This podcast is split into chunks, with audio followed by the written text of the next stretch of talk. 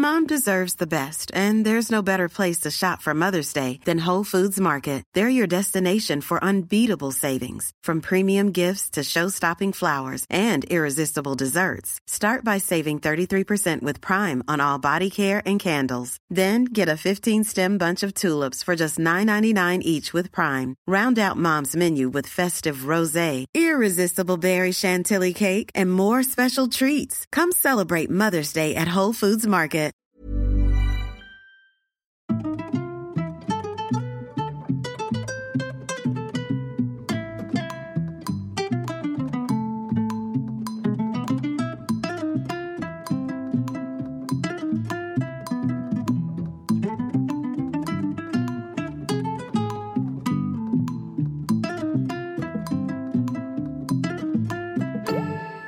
Hello les solos, bienvenue dans le premier podcast dédié aux mamans solo. Des épisodes qui vous donneront chaque lundi les clés nécessaires pour booster votre quotidien. Je suis Shane Love, maman solo d'un petit garçon et j'ai décidé de nous rassembler pour que l'on chemine ensemble vers du bien-être, mais aussi pour parler sans langue de bois de ce qui ne va pas. Alors installez-vous confortablement, vous êtes ici chez vous. Il était une fois Lauriane qui s'imaginait plus tard en femme au foyer avec un mari et plusieurs enfants.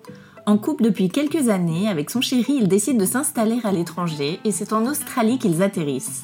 Après seulement six mois de vie d'expat, le couple bat de l'aile et c'est la séparation. Lauriane se retrouve donc seule à poursuivre sa vie australienne. Elle en profite pour voyager et faire des rencontres. Le temps passe, l'horloge tourne et à 36 ans, elle envisage de faire congeler ses ovocytes. Finalement, tout va aller beaucoup plus vite et elle se lance dans une PMA en solo, chose assez courante en Australie. Lauriane tombe enceinte, se sent radieuse pendant sa grossesse et vit un accouchement plus difficile que prévu. De retour à la maison, sa nouvelle vie de maman solo s'organise avec sa fille. Mais comment ça se passe quand on vit à des milliers de kilomètres de sa famille? Dans cet épisode, on parle de prendre deux doulas, du film Starbuck et d'attendre un peu plus que de l'admiration. Bonne écoute Hello Lauriane Bonjour Merci de nous raconter ton histoire dans Hello Solos. Il bah, n'y a pas de quoi. All the way euh, depuis Sydney. Ouais. Alors toi, bah, comme tu le dis, tu es à Sydney. Je te laisse te présenter, nous dire ce que tu fais là-bas, combien tu as d'enfants et depuis combien de temps tu es maman solo? Ça marche. Je m'appelle euh, Lauriane, j'ai 39 ans.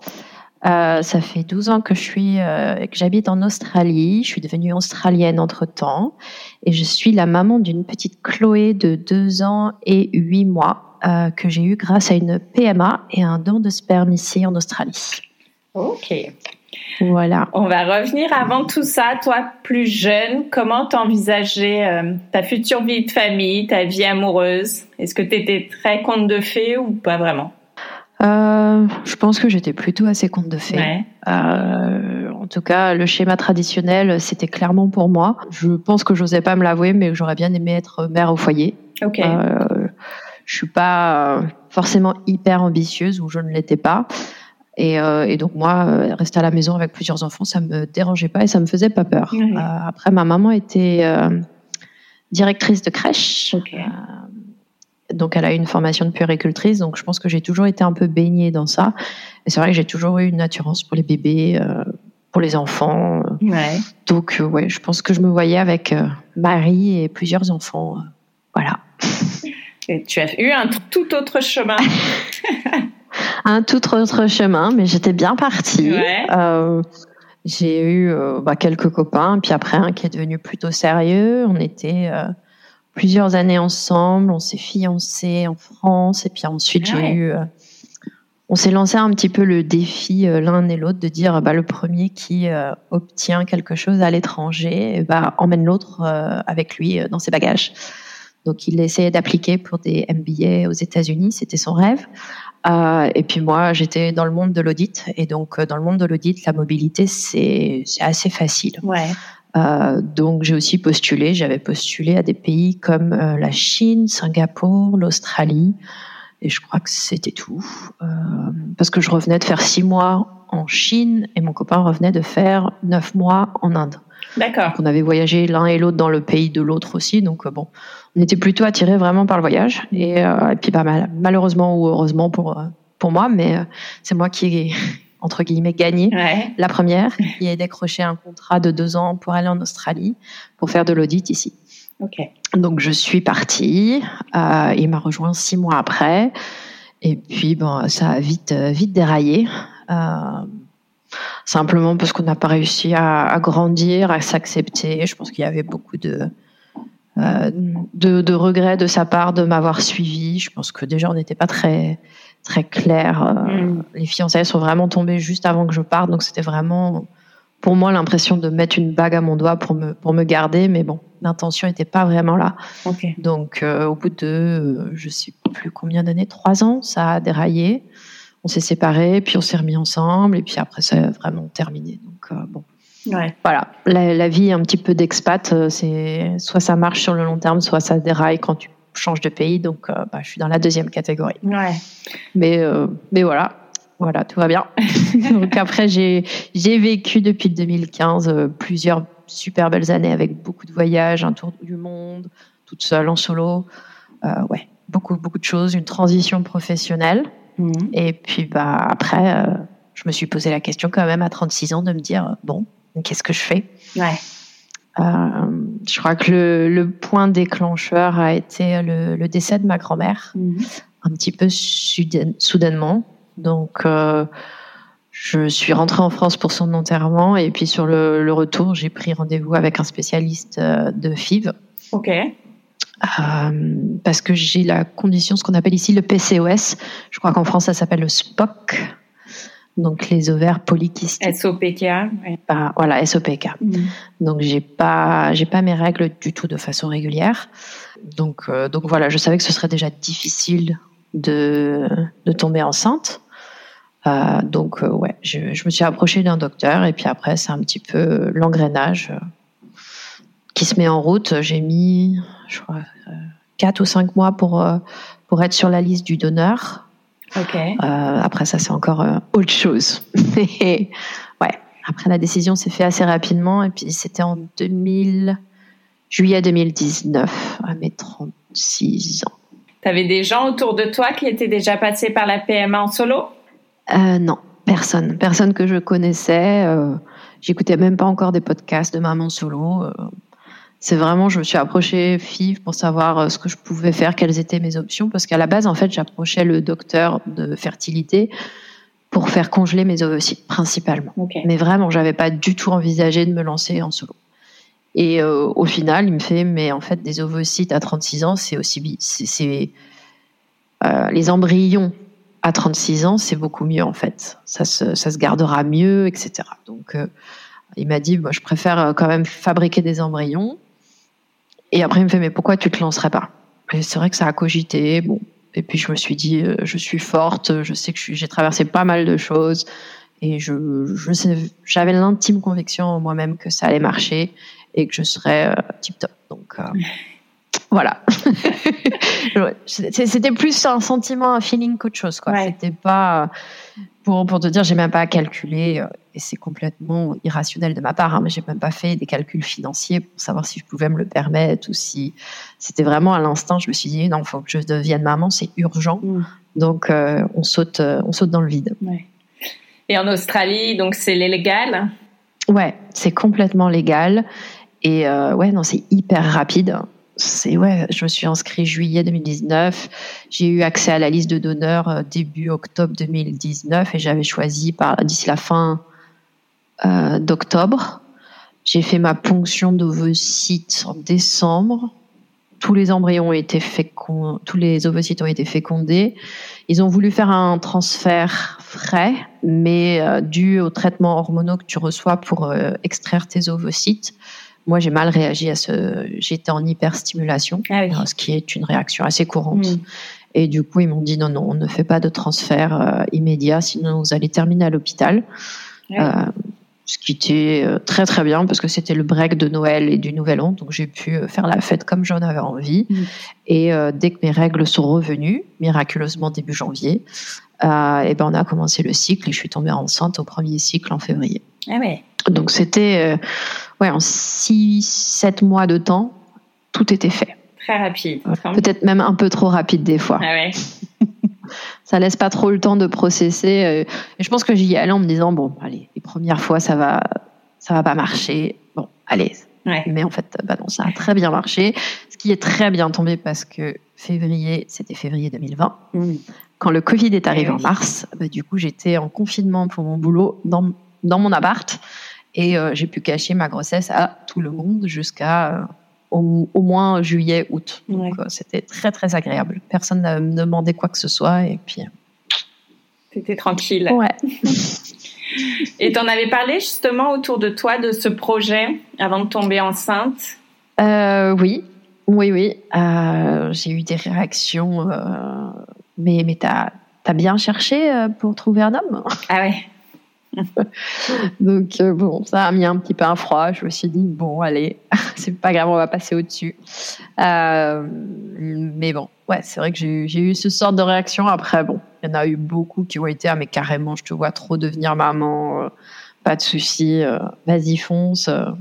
Donc bon, il n'y en a pas eu beaucoup de négatifs ou de pas aussi enthousiastes que j'espérais. La majorité était quand même très positive. Donc non, non.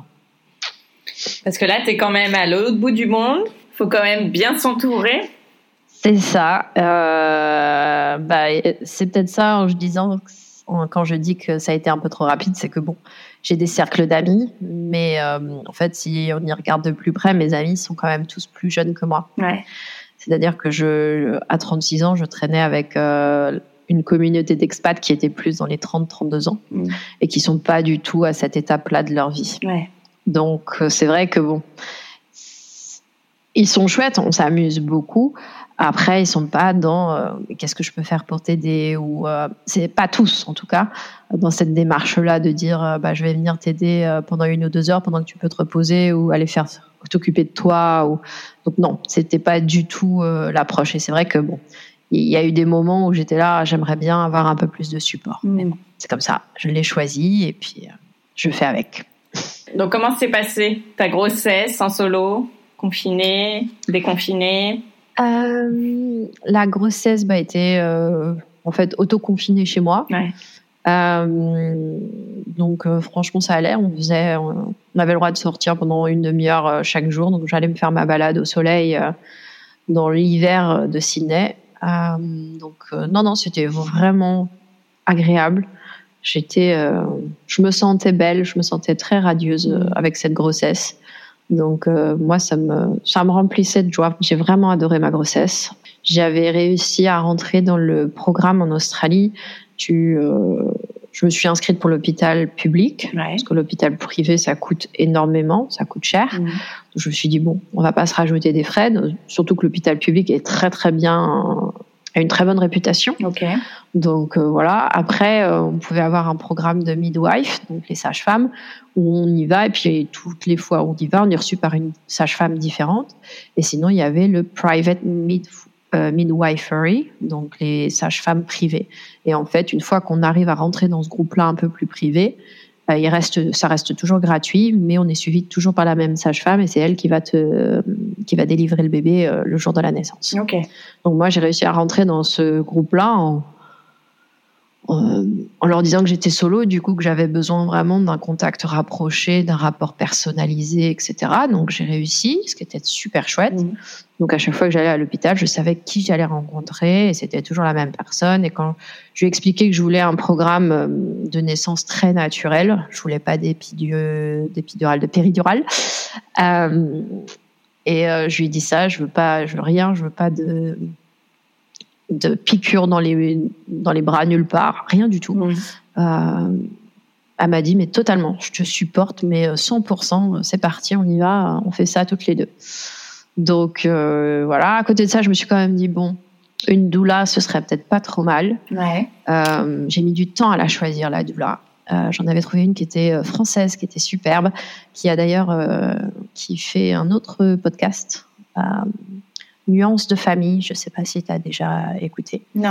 Elle est devenue maman solo après moi, juste après moi. Et quand je lui ai parlé de mon projet, elle m'a fait ah mais c'est marrant, j'y pense exactement comme toi. Et elle vivait à Sydney à l'époque. Donc c'était c'était très très marrant. Euh, donc je l'avais pris elle et puis après elle m'a dit bon bah moi je rentre en France euh, parce que bah je fais mon projet solo mais moi je rentre pour avoir le soutien donc elle euh, elle est partie donc j'ai dû retrouver une autre Euh, et j'avais décidé d'en prendre deux, en fait, doula. Une pour euh, la délivrance, le bébé pour l'accompagnement pour la naissance, et après la deuxième en postpartum. Je me suis dit, bon, comme ça, je diversifie. Si euh, ça se passe bien avec la première, bah, il y a des chances que ça se passe bien avec la deuxième aussi. Mais par contre, si ça se passe pas avec la première, bon, au moins, je, je coupe un petit peu et puis je, j'ai peut-être euh, une chance que ça se passe bien avec la deuxième. Mm. Donc bon, j'étais euh, dans cette optique-là. Et euh, donc, alors comme c'était une grossesse IVF, une FIV, ils te disent que tu peux pas aller au-delà du terme de 40 semaines. D'accord. Ils commencent à prétexter vers la fin de la grossesse que au-delà de 40 semaines, ton placenta va arrêter de va arrêter sa fonction et en gros, bah, le bébé, il va pas survivre. Ah ouais. Donc c'est là où j'ai trouvé ça très dur à la fin, et j'en ai reparlé il y a quelques temps avec une copine. Et, euh, et c'est vrai que les deux dernières semaines, c'était la pression pour moi d'aller à l'hôpital. Ils disaient, mais toujours rien, pas de sensation. Euh, j'étais là, non, non, non, non, non. Et euh, la dernière semaine, ils m'ont fait, bon, bah, le jour du terme, on te déclenche, il n'y a pas le choix. Et j'étais là, mais j'écoutais d'autres podcasts français et australiens. J'étais là, mais non, en fait, on peut aller au-delà, c'est pas grave. Voilà. Mm. Bon, ok, si on arrive à 41 semaines, euh, là, je changerais d'avis, mais bon.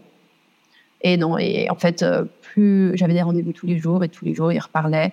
Il parlait de, de mort-né, de bébé mort-né. Du coup, euh, bah, sur la fin de la grossesse, pas mal de rendez-vous qui étaient un peu stressants. J'y allais toute seule parce que c'était encore un peu le Covid en Australie.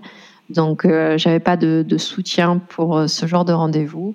Et c'est vrai qu'à la fin, euh, les deux derniers rendez-vous, je crois que je, je pleurais. Et ils m'ont dit bon bah signez ce papier-là. Euh, donc, on va vous déclencher le jour du terme, le 40 semaines. Donc, elle est née le jour de sa due date. Après, l'accouchement était une autre histoire.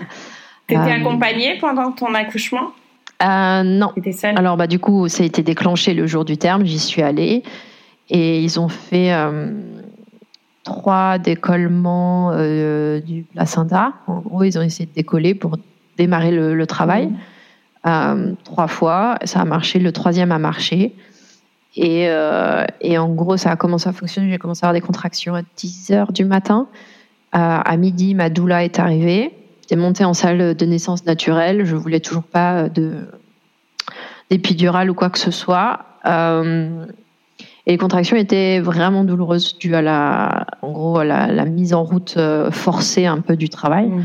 Donc c'était compliqué euh, pour moi de, de suivre le rythme. Et, euh, et au bout de, à 15 heures, après 3 heures quasiment de, de travail assez intense, euh, j'étais toujours dilatée qu'à 3. Du coup, la midwife a commencé à dire Bon, bah, je vais percer la poche des os. Tu n'as pas le choix. Elle m'a pas demandé ce que je voulais, elle l'a fait. Et euh, d'un seul coup, euh, j'avais énormément, énormément de liquide amniotique dans, mon ventre. Et en fait, la pression de ce liquide intense en, euh, en sortant a attiré le cordon ombilical avec lui. Mmh. et du coup, en fait, le cordon ombilical est sorti et la tête de Chloé appuyait sur le cordon ombilical. Donc, c'est ce qu'on appelle une corde prolapse en anglais, une prolapse du cordon. Euh, et, ils ont mis du temps à s'en rendre compte un petit peu. ils me disaient, le bébé arrête pas de, son rythme cardiaque arrête pas de, diminuer. Et au bout d'un moment, il y a un monsieur euh, qui est venu, je ne sais pas d'où il est sorti, et il m'a fait non, non, non, non, fou, on arrête tout. Il m'a fait me mettre à quatre pattes euh, sur le chariot, avec les fesses relevées pour que Chloé redescende en fait dans le placenta et qu'elle arrête de s'auto-asphyxier. Et en, allez, en 2 minutes 30, j'étais sur la table d'opération césarienne d'urgence pour la sortir. Waouh voilà. Donc une naissance dont on se rappellera, ou en tout cas moi je me rappellerai. Et puis bah je me suis réveillée trois heures plus tard euh, en pleurant parce que j'avais euh, loupé euh, ce que je voulais, la, naissance idéale que je voulais. Donc mm. c'était compliqué. Et, mais bon, j'ai été la voir, elle allait bien. Elle est restée en néonate pendant quatre jours. Donc j'étais toute seule la nuit pendant quatre nuits, ce qui n'était pas facile. mais bon, après une césarienne, de toute façon, tu t'occupes un peu de toi. Mm. Mais ouais, la naissance euh, compliquée. J'ai pas pu revoir la sage-femme ensuite parce que je j'acceptais pas en fait et je je, l'ai jamais revue. Je lui ai dit non, c'est pas la c'est pas la peine. À chaque fois qu'il venait dans ma chambre pour essayer de parler de l'accouchement, j'étais en pleurs. Donc euh, maintenant c'est résolu, mais euh, mais ça a mis du temps. T'es entrée dans le bain de la maternité solo directement dans le dur. Ah ouais, dans le dur, dans le dur et puis parce que tout ne vient pas tout seul. à l'hôpital, une fois que j'avais récupéré Chloé avec moi, j'ai un nerf de, du dos et dans les fesses qui s'est coincé. Mm. Et du coup, j'arrivais pas à rester debout. En fait, dès que j'essaie, à un moment donné, j'essayais de l'attraper et en fait, j'ai hurlé tellement je, je souffrais. Donc, je suis restée en total, je crois, dix jours à l'hôpital, euh, histoire d'aller un petit peu mieux. C'était pas plus mal d'être entourée à ce moment-là. Ouais, mais bon, après, c'est pareil, un rythme d'hôpital. T'as beau avoir ta chambre toute seule, on vient quand même te réveiller et prendre des, ta tension, et, etc. Toutes les, euh, je crois, 4 heures, toutes les 6 heures, euh, vérifier que tu allaites bien ton bébé, euh, donner diverses et variées opinions comment tu nourris ton bébé, c'est jamais la bonne. Bref, on connaît tout ça, hein, donc bon. et le retour à la maison alors, comment ça s'est passé? Bah, J'ai une, une super copine qui est venue me chercher. parce que je m'étais mis d'accord avec la doula qu'elle viendrait me chercher la doula de naissance. Et bah, sauf que quand je lui ai demandé, bah, elle n'était pas dispo. Donc, euh, il a fallu que je m'arrange au dernier moment avec une, de mes copines. Heureusement qu'elle était dispo, euh, qu'elle a pu prendre ma voiture avec le siège auto. Mais bon, c'était chouette de voir une copine. Euh, mais c'est vrai que c'était un peu la minute. Euh, mais sinon, euh, ouais, j'étais, je suis arrivée chez moi, j'avais bah, elle et deux autres copines qui avaient été faire des courses pour moi, qui m'avaient acheté des lasagnes et qui m'attendaient. Donc, c'était super chouette. bah ouais, parce que c'est vrai que, bon, après 10 jours à l'hôpital, tu es contente de rentrer chez soi, mais tu as aussi un peu l'appréhension d'être euh, solo, du coup, avec un nouveau-né. Et puis c'était Covid, donc euh, personne ne pouvait voyager pour venir me mmh. voir. Donc, ouais, non, ça a fait du bien ce soir-là de, de se savoir un petit peu entouré. Et puis, bah, après, euh, non, ça a roulé assez vite. Je sais pas si j'ai eu de la chance ou pas, mais Chloé a été plutôt, plutôt cool. Pas de nuit chaotique euh, ben, honnêtement, pas que je m'en souvienne. Alors après, je sais qu'on oublie vite, mais honnêtement, euh, vraiment pas. C'est l'allaitement qui a été compliqué, mais ça, je crois que c'est un peu euh, la norme. parce que je mettais des bouts de sein que je devais tirer aussi pour allaiter. Que bon, donc il y avait pas mal, pas mal de choses à s'occuper dans ce, dans ce domaine-là. Mais sinon, non, c'était l'été. c'était à moitié, oui, c'était carrément l'été fin octobre en Australie. Donc euh, non, on allait se balader, j'habitais au bord de l'eau, euh, je la mettais en porte-bébé, euh, en poussette. Non, c'était le pied. C'était vraiment, vraiment le pied. C'était super agréable. J'avais préparé en anticipation avec d'autres copines des plats tout faits, bah, des plats tout faits fait par nous. On les avait congelés parce que j'avais écouté des podcasts pareils et qui recommandaient la préparation en batch de, de, nourriture pour s'aider. Donc je m'étais dit carrément, je sais que je vais en avoir besoin. Puis euh, Noël est passé et puis euh, Covid s'intensifiait en Australie. Euh, à la limite, avant, c'était un peu. On regardait tout ce qui se passait dans les autres pays, mais au mois de janvier-février, ça commençait à devenir vraiment sérieux. Et je me suis dit, bon, je suis en congé mat pendant encore, allez, dix bons mois. J'avais pris un an, un an, ah un peu plus d'un an. Bah, payé pendant trois, mois, trois, quatre mois, et le reste non payé. Je me suis dit, je m'accorde ce temps-là. Euh, et euh, du coup, fin février, j'ai pris des billets pour rentrer en France pour nous deux. Euh, j'ai tout vidé mon appart que je louais et j'ai tout mis en storage et, et on est parti. Elle avait quatre mois et voilà, j'ai fait le trajet en avion pour rentrer en France avec ma petite Chloé sous le bras et euh, super bien accueillie de l'autre côté, hein, bien, bien évidemment, avec les parents, les frères et sœurs qui viennent nous chercher à l'aéroport avec la bannière. Euh, Lauriane et Chloé, bienvenue et tout. Donc, euh, non, c'était bien chouette. Et tu avais mis de l'argent de côté en amont pour vivre tous ces mois sans, sans bosser? Au fur et à mesure ouais, de ma vie en Australie, j'ai quand même mis de l'argent de côté.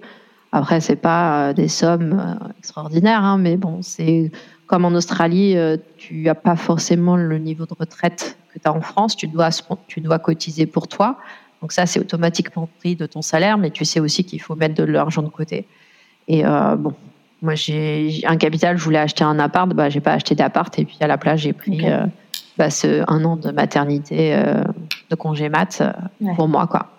Mais je regrette pas on est rentré en France, et puis c'était euh, censé être euh, le mariage de ma sœur qui a été poussé, repoussé à cause du Covid. Et puis après, on a décidé, bon, bah, on passe l'été là, on va faire les un an de Chloé, et puis on va passer Noël. Et puis en fait, je suis revenue le janvier 2012. Donc on a passé quasiment un an en France, ah euh, toutes les deux, euh, avec ma famille, avoir des copines. Euh, ouais. Donc c'était c'était très très chouette. Mm. Vous dormiez où en France? Chez mes parents. Ouais. Chez mes parents en région parisienne. Ils ont aussi une maison en Bretagne, donc c'était chouette aussi de pouvoir aller prendre l'air à la mer. donc ouais. Ouais, non, c'était bien. Et puis mon frère a eu une petite fille six mois avant la mienne. Donc elles ont six mois d'écart, donc c'est vraiment, c'est vraiment trop chouette. Ça te faisait pas bizarre de retourner chez tes parents en étant maman? Si. si. Alors c'est une autre dynamique qui s'installe complètement. Et euh, ouais, non, non, compliqué. Surtout que bon, avec ma maman, ça n'a pas été toujours facile. Et, euh, et je trouve que de devenir maman moi-même, ça a contribué énormément à apaiser les relations aussi. Ouais. Parce que je me suis trouvée euh, maman et j'adore ça. Et je pense que ouais, ça a clairement mis de l'eau dans notre relation et ça va beaucoup mieux. Mm. Euh, elle est venue aussi euh, en octobre-novembre de l'année dernière parce que je devais avoir une, une opération. Ils ont trouvé une, une tumeur dans le dans l'abdomen. Ah. Une tumeur bénigne, mais qu'il fallait, qu'il fallait retirer quand même. Donc elle est venue, parce que je pouvais rien porter pendant cette semaine, donc elle est venue s'occuper de ma fille. Mm. Donc euh, ça a aussi un peu aidé euh, à, ce qu'elle voit mon quotidien, qu'elle réalise que bah, la vie de maman solo, c'est quand même, euh, c'est quand même autre chose. Mm. Donc bon, on a eu, on a eu quelques discussions. ça fait bien, ça fait du bien d'entendre sa maman dire, tu m'épates, franchement tu gères, c'est bien. Ça fait plaisir et puis ça, ça remet un peu de l'ordre en fait dans, dans tout. Mm. Donc, donc ouais. Mais le, le temps passé en France n'a pas été évident parce qu'on n'avait pas encore réglé beaucoup de choses. Que je pense que j'étais euh, en train de faire quand même une dépression un peu postpartum. Mhm. Euh, parce que j'étais en colère contre tout le monde. Dès que quelqu'un me disait mais tu devrais faire ci ou ça avec elle, en fait je le prenais très très mal et, euh, en fait je m'excluais beaucoup de tout. dès que ça allait pas, je montais dans la chambre avec ma fille et puis bon, je fermais la porte et voilà, je voulais plus forcément interagir. Donc, euh, et ça a été ça pendant quasiment euh, toute ma période en France. Et c'est à la veille de rentrer en France, je suis allée voir un, GP pour complètement autre chose, pour des prescriptions, pour ramener en Australie avec moi. Et à la fin, je lui fais, mais euh, je me sens un peu comme ça et comme ça. Et elle me fait, je pense que bon, ça, elle n'a pas été longue à, diagnostiquer quand même une, une mini dépression du postpartum. Donc bon, mais bizarrement, une fois arrivée en Australie, je euh, je sais pas si c'est que du coup j'ai plus le temps de rien penser, mais c'est parti. Sans, sans l'aide de médicaments qu'elle m'avait prescrite, euh, c'est parti. Tu avais peut-être besoin de créer aussi ta, ta, bulle avec ta fille, de comprendre ce nouveau rôle, seule. Là, tu étais, hyper entourée en France, donc peut-être que ça ne matchait pas euh, à ce moment-là. Peut-être, ouais. Après, c'est, j'étais entourée, mais je voulais pas la laisser euh, trop partir de, de moi. Je l'ai laissée aller peut-être une après-midi à ma mère, quoi. Euh, histoire d'aller à la piscine et de me, de me faire du bien. Mais euh, ouais, je voulais pas trop la laisser partir non plus. Donc c'était très ambivalent comme, comme sentiment. Mais après, j'étais contente de passer ce temps-là en France. Je pense que sur la fin, je me suis ouverte un peu plus et ça faisait du bien. Mais c'est vrai que les premiers mois, après c'était Covid aussi, donc je pense que ça apporte aussi une espèce d'environnement un petit peu pesant et, inquiétant. Et bon, c'est vrai que bon, je voulais pas trop voir de personnes, je voulais pas le choper, bon bref, plein de choses qui fait que bon, on est sous tension euh, tout le temps. Donc retour en Australie, là tu reprends le boulot? Ouais, ouais, j'ai repris euh, bah, le 1er février histoire de trouver un appart où habiter avec Chloé, de le meubler, de trouver une crèche pour elle, parce qu'à distance, c'était un petit peu compliqué de, trouver ou de parler à des crèches pour savoir, pour faire des visites. Ouais. C'est pas, pas évident à distance. Euh, donc non, j'ai trouvé ça. Et puis bah forcément, la première semaine de boulot, elle est malade. parce que c'est sa deuxième semaine de crèche et qu'elle a déjà chopé un truc. Donc, c'était très très drôle. Euh, donc recommencer de, de, bosser depuis sa maison, c'est autre chose avec un bébé à la maison. Jamais j'avais jamais connu ça, donc c'était très très drôle. Pas vraiment drôle sur le moment, mais on va dire que c'était drôle après coup. C'est facile en Australie de trouver un appartement justement quand tu es seule? Ouais, alors je pense que ça fait longtemps que j'ai pas habité en France, mais euh, mais ouais, j'ai pas besoin de, de, vraiment de garantie. Faut que je dépose sur un compte, c'est en gros quatre semaines de loyer en temps. C'est une sorte de garantie, mais j'ai pas besoin de personne extérieure en fait pour euh, pour prouver que je suis une euh, un client valide ou que j'ai de l'argent quoi. Hmm. Donc non non, j'ai trouvé. Après le marché s'est durci une fois que j'avais trouvé mon appart, et c'est vrai qu'il y avait beaucoup de, messages sur les réseaux sociaux que les gens ne trouvaient rien. Et euh, dès qu'ils allaient postuler pour un appart, il fallait euh, faire une offre de loyer supérieure à celle euh, mise sur l'annonce ah pour avoir une chance d'avoir le loyer. Donc, bon, je suis passée entre les gouttes et je suis toujours dans le même appart depuis qu'on est arrivé. Donc, donc non, non. Et puis, c'est une sorte de mini banlieue entre entre la banlieue où elle va à la crèche et la banlieue où je vais au bureau. Donc, je suis entre les deux. Ouais. Comment tu t'organises au quotidien? Euh, bah, écoute, euh, je la dépose à la crèche et puis après je vais au bureau. J'habite dans un quartier qui est assez, qui a beaucoup de côtes de montée et de descente, qui est assez vallonné, on va dire, gentiment. donc pendant presque une année, j'ai fait tous, tous les trajets en poussette euh, à pousser le, avec mon sac à dos de boulot et euh, son sac de crèche. Euh, mais vraiment euh, sévère les côtes. Hein. Vraiment, vraiment. J'ai perdu 5 kilos en 3 mois. Donc, ouais. Ouais, non, c'était du bon exercice. Mais au bout d'un moment, j'ai arrêté parce que je me suis dit, bon, là, ça va, ça suffit, j'ai donné. Donc, je me suis pris, je loue un vélo électrique. Ok. Donc, donc c'est vraiment agréable. Comme ça, elle est à l'arrière. Je gagne énormément de temps. Ça me fait faire quand même un peu de, sport. Mm. Voilà.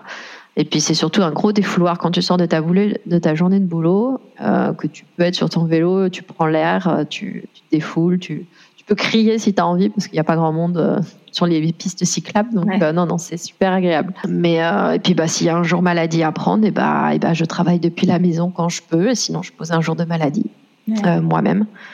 ouais, j'ai pas eu beaucoup de je, crois que j'ai épuisé mon quota de jours de maladie euh, au boulot euh, l'année dernière. Là, ça va mieux, mais un, an de crèche, c'est vrai que ça a été, euh, ça a vraiment impacté le, nombre de jours de congé. Mm. Mais bon, on dit toujours hein, que la première année de crèche, c'est celle où il y a tous les virus qui passent. Donc bon, je suis pas surprise. Et au niveau des horaires, est-ce que ça match avec les horaires de la crèche?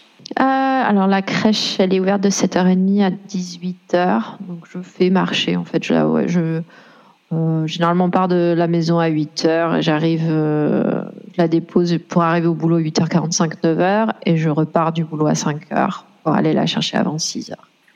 Donc ouais, ça, ça marche. Et puis bon, généralement je rebosse le soir s'il y a vraiment des choses à faire ou si j'ai pas eu le temps de finir quelque chose, ouais, mm. je, je, fais ça comme ça. Et c'est pas mal vu que tu partes à 17h euh, en Australie Non, non, c'est pas mal vu, non, non.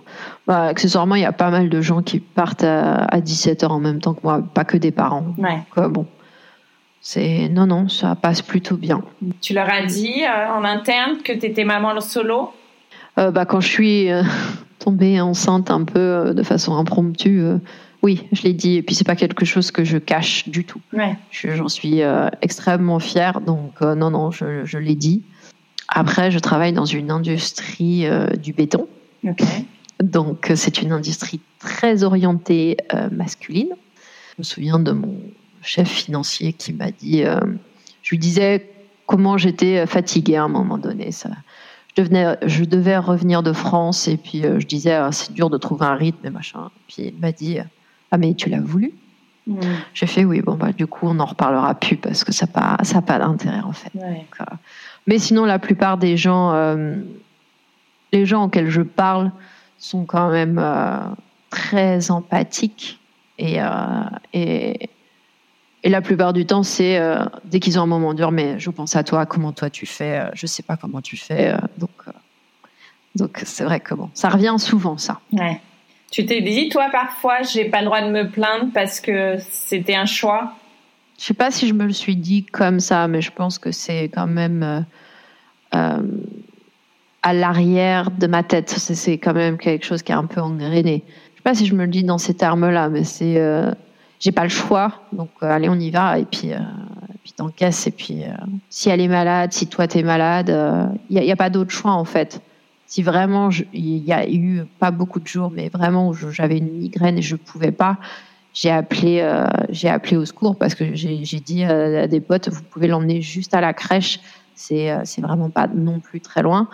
Moi, je peux pas là. Je, je vais, je vais m'évanouir ou je vais, je vais vomir. Je vais pas bien du tout. Donc, euh, ouais. Et puis l'exemple de la semaine dernière où je suis partie en Inde, euh, c'est la première fois que je la laisse et je l'ai laissée cinq nuits. Je les, je les ai comptées les nuits. Hein. Tu l'as laissée à qui? Les amis de la famille. Donc en gros mes parents, des amis et c'est le frère qui est expatrié aussi à Sydney. Euh, qui a déjà trois grandes filles, et ils l'ont gardée. Et ça s'est super bien passé. Hein. Quand je suis revenue, c'était à peine si elle m'a regardée, genre, qu'est-ce qu'elle fait là, elle? Donc c'est rassurant d'une certaine façon, mais c'est moi de l'autre côté, j'étais pas très très sereine. Mais comme quoi, hein, ils nous surprendront toujours. Première grosse séparation. C'est ça. La maman était plus, plus émotionnelle qu'autre chose, mais. Euh. Et alors, est-ce qu'il y a des aides particulières pour les mamans solo en Australie? Non, j'ai envie de dire que non, malheureusement. Euh, alors, on, est, on reçoit une sorte de subvention de l'État, mais pas, pas que les mamans solo, hein, tous les parents en fait, qui mettent leurs enfants à la crèche, on reçoit une subvention. Après, comme ça dépend de ton salaire, ils ont réajusté, je crois que c'est accessoirement cette année. Maintenant, ils prennent les deux salaires des gens. Donc, en fait, je vais monter dans les pourcentages de subvention parce que du coup, moi, j'ai qu'un salaire, alors que les familles ont deux salaires la plupart du temps. Après, c'est toujours euh, sujet à, à, des plafonds. Donc ça, c'est déjà c'est pas mal parce qu'à 150 dollars la journée de crèche, c'est costaud. Donc euh, ouais. Et donc toi, revu en fonction de ce quotient-là. Ouais. Bah du coup, moi, je paye quoi? Je paye 400 dollars par semaine avec le, la subvention à la fin. Et elle y va cinq jours par semaine. 750 réduit à 400. Donc, euh, ouais. C'est bien, hein c'est très très bien. Ici, je, je devais avoir un deuxième. Euh, tant que le premier est dans la crèche, le deuxième est gratuit. Pas négligeable. C'est assez motivant pour en faire un deuxième. Deux pour le prix d'un. C'est ça, exactement. Et comment tu t'en sors, toi, financièrement?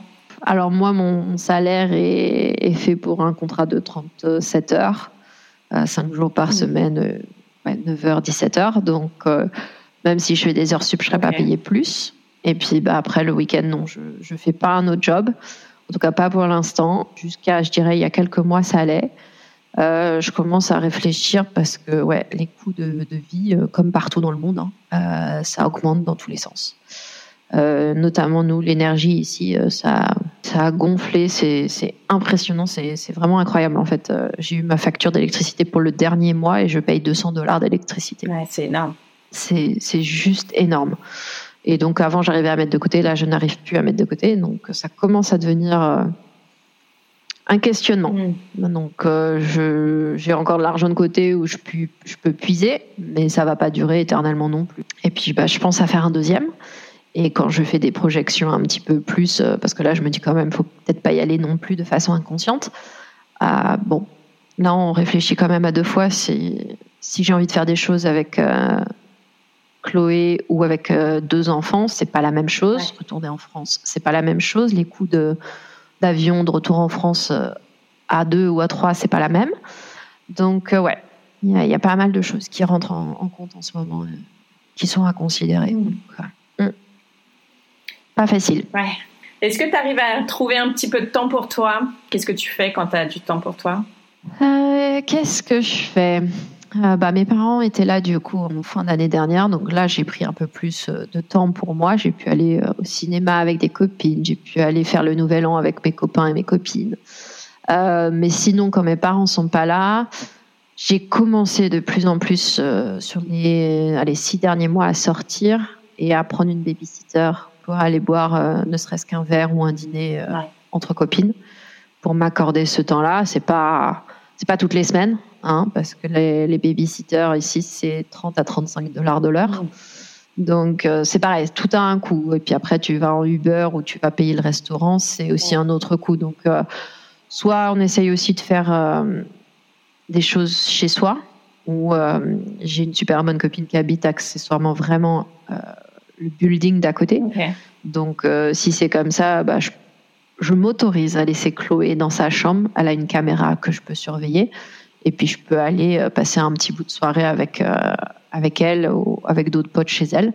Mais maintenant que j'ai expérimenté le départ en Inde pendant une semaine, je crois que je vais faire de plus en plus appel à cette personne, à cette maman-là qui me l'a gardée précieusement et, et me dire bah, peut-être que, allez, je la laisserai un week-end euh, de nouveau euh, là-bas, s'ils acceptent bien sûr. Mais c'est vrai que ce serait une petite soupape qui serait euh, la bienvenue. Mais, mais ouais, c'est vrai qu'il n'y a pas beaucoup de relais. Et puis il n'y a pas non plus énormément de personnes qui proposent. Et ce que je disais, c'était dans ce groupe d'amis que j'ai, c'est vrai que c'est pas non plus inné de proposer ce genre de, de service, de dire, bah, écoute, tu sais quoi, on va faire une séance de shopping et puis je te la garde, allez, deux heures, deux, trois heures. Et puis certains sont devenus parents depuis cette année, donc ils ont des nouveaux-nés à la maison, ils peuvent plus forcément proposer ou ils ne proposent pas. Mais ouais, jusqu'à temps que tu comprennes ce que c'est d'être parent, je pense que c'est c'est pas quelque chose auquel tu penses de proposer ton aide ou de garder, même ne serait-ce que pendant qu'elle fait la sieste l'après-midi, tu vois.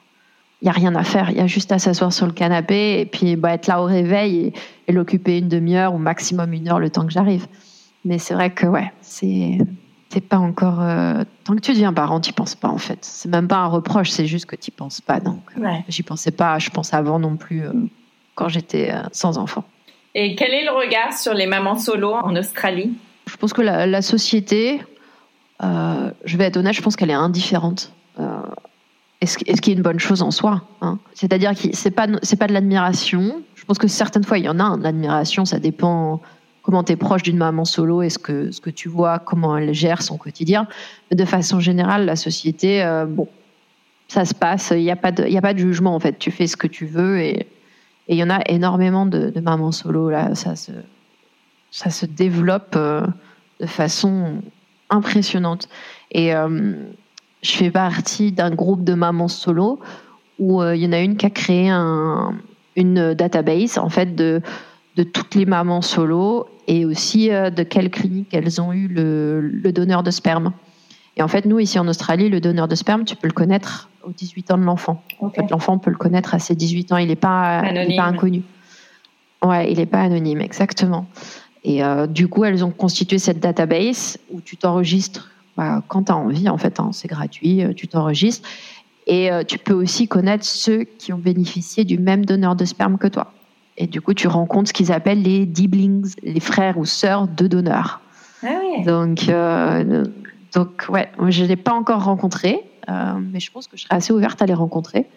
Euh, je sais qu'il y a eu trois autres bébés qui sont nés avant Chloé et un autre qui est né après Chloé. Parce que ma clinique de, de FIV me l'a dit dans un email. Je l'avais demandé et ils m'ont dit. Mais ils m'ont pas donné les coordonnées. Donc, bon. J'attends qu'ils se manifestent. Euh, je pense que ça pourrait être bien. Je ne sais même pas s'ils sont en Australie ou s'ils sont peut-être partis depuis euh, ailleurs dans le monde. Mais je trouve ça, je trouve ça génial. Je trouve ça, c'est une façon de faire famille euh, d'une autre façon encore, qu'on n'avait pas encore vraiment pensé ou qu'on n'a pas.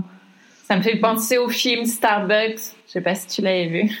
Ouais, exactement. Qui a mourir de rire. Exactement à chaque fois que je dis que je suis maman solo, c'est Starbucks euh, qui revient. C'est très drôle. Euh, mais c'est vrai que ouais, euh, Chloé, pour l'anecdote, elle est rousse aux yeux bleus, mm. alors que je ne suis absolument pas du tout comme ça.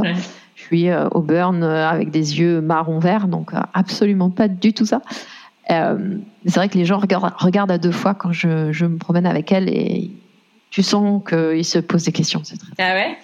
Donc, ouais, ouais. Donc, ça, vient du papa du donneur qui a des origines irlandaises et qui était euh, roux aux yeux bleus. Donc, euh, ça a, voyagé quelques générations, ce qui est chouette. Euh, Alors que le donneur, lui, a un héritage grec de sa maman et brun aux yeux noirs, la peau mate. Donc, bon. C'est aussi l'intérêt, je me dis, d'avoir un deuxième, d'aller voir ce que la génétique peut donner. ça m'intéresse beaucoup. Tu prendrais le même donneur? Ouais, bah en fait, j'ai des embryons euh, que j'ai congelé et j'en ai encore 10. Euh. Donc euh, j'en avais 11, j'ai utilisé le premier avec Chloé et en fait il y en a encore 10 qui m'attendent. Donc si j'ai envie de réessayer, bah, je peux essayer autant de fois que je veux. je peux même en implanter deux si j'ai envie. j'ai une maman solo française qui est ici. Et elle a eu un petit garçon et puis elle a fait plusieurs essais. Et puis à la fin, il lui restait deux embryons de pas très bonne qualité. Elle a implémenté les deux. Et elle est enceinte de jumeaux là. Ouais. Forcément. Donc, c'est elle, va être sacrément courageuse là. Franchement, très épatée par ce, cette personne. Mm. Et tu sais comment tu en parleras à ta fille ou tes autres futurs enfants? Oh, ben, j'ai déjà commencé.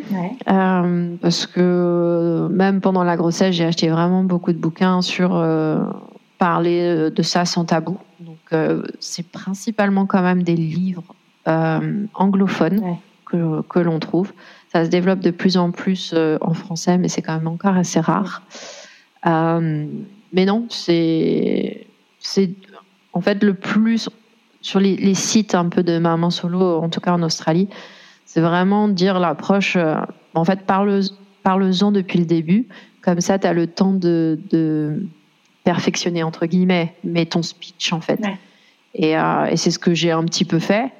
Et euh, là, elle arrive à l'âge où elle commence à parler, bon, principalement en anglais, et elle voit ses copains interagir avec des, des daddy. Et, c'est vrai que plusieurs fois, j'ai daddy, daddy, daddy, et je suis obligée de rectifier, disant non, tu n'as, tu n'as pas de, papa, tu as un donneur, tu as un donneur. Et ouais, c'est, pas tabou, mm. mais, euh, mais je préfère rectifier pour pas qu'elle s'imagine qu'elle a un papa qui est parti ou quoi que ce soit comme ça. C'est, non, je suis, je suis assez claire et j'ai des, des livres en support pour lui montrer que, avec l'aide d'un docteur, elle comprend bien le docteur. Parce qu'elle adore jouer au docteur, donc le docteur a aidé maman à, à devenir enceinte avec moi, etc. J'ai fait des livres photos, pas mal de, créativité ici. Donc, ouais. Et alors, l'amour dans tout ça? On va dire assez euh, inexistant. Même voire euh, totalement inexistant.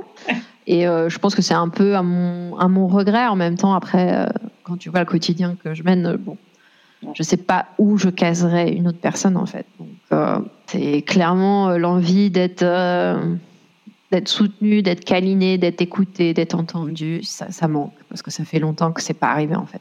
Mais bon, les, sites de rencontres ici en Australie, il faut être très, faut être, faut faire plein de blagues, faut être très, euh, faut savoir se vendre et c'est pas, c'est pas mon profil donc euh, bon, je désespère pas. Hein. Euh, j'ai parlé à une voyante qui m'a dit que j'allais rencontrer la bonne personne. Ah. On verra. la suite au prochain épisode, hein, on attend. Ça me déplairait pas, hein, carrément, je serais même carrément pour.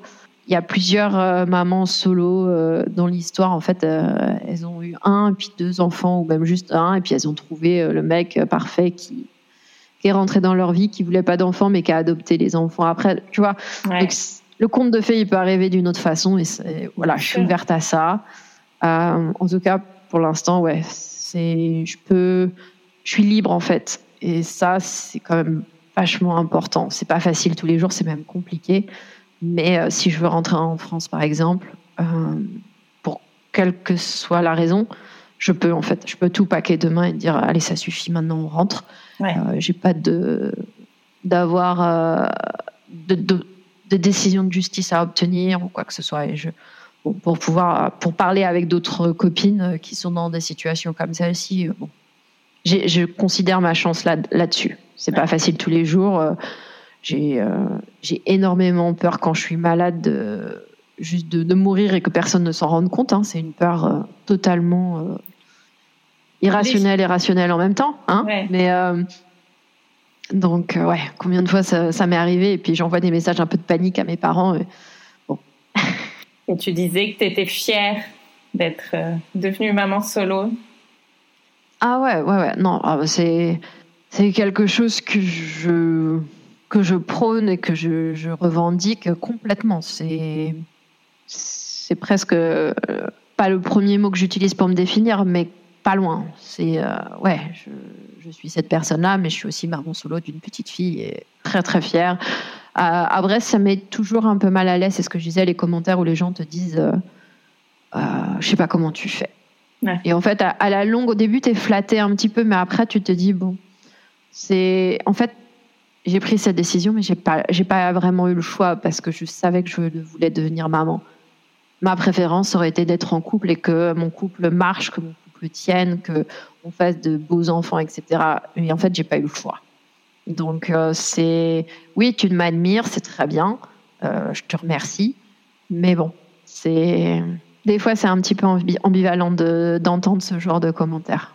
Mm. À la limite, je préférais qu'elle me dise bah franchement, tu m'épates, est-ce que je peux t'aider d'une quelconque façon? En fait, ça s'arrête à dire je t'admire.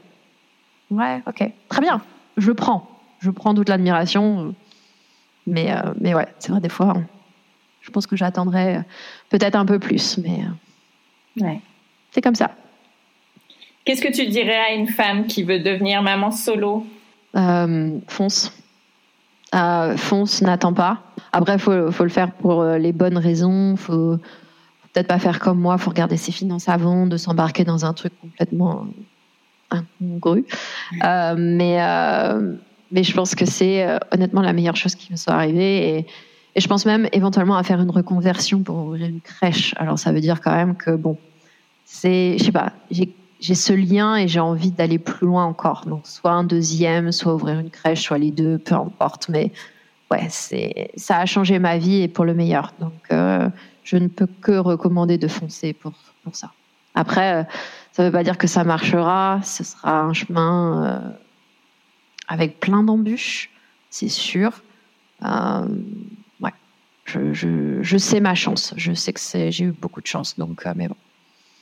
Non, non, je, je, je recommanderais à 100%, à 150% même, euh, d'aller sur ce chemin-là. Le conseil que je donnerais, c'est sûrement de, de, de, construire son village bien, bien en avance, de, de savoir qu'on peut être supporté. Euh, et soutenu. Ce serait le premier conseil, je pense, euh, pour quelqu'un qui s'engage dans le chemin, parce que tout seul, c'est vraiment, vraiment dur quand même. Merci, Lauriane. Il n'y a pas de quoi, avec grand, grand plaisir. Avec grand plaisir. Et s'il y, a, s'il y a des questions euh, de, de personnes, ne euh, faut pas hésiter. je suis ouverte, hein, donc pas, de, pas de problème. Je te les envoie. C'est pas un sujet tabou de mon côté. Absolument pas. Merci beaucoup. Il n'y a pas de quoi. Merci d'avoir écouté cet épisode, j'espère qu'il vous a fait du bien. Si c'est le cas, n'hésitez pas à mettre 5 étoiles sur votre application podcast préférée et à en parler autour de vous. Ce petit geste m'aidera beaucoup à faire connaître Hello Solos. Je vous souhaite à toutes une très belle semaine et vous donne rendez-vous lundi prochain pour un nouvel épisode. En attendant, direction Instagram sur le compte hello.solos pour retrouver la communauté décomplexée des mamans overbookées.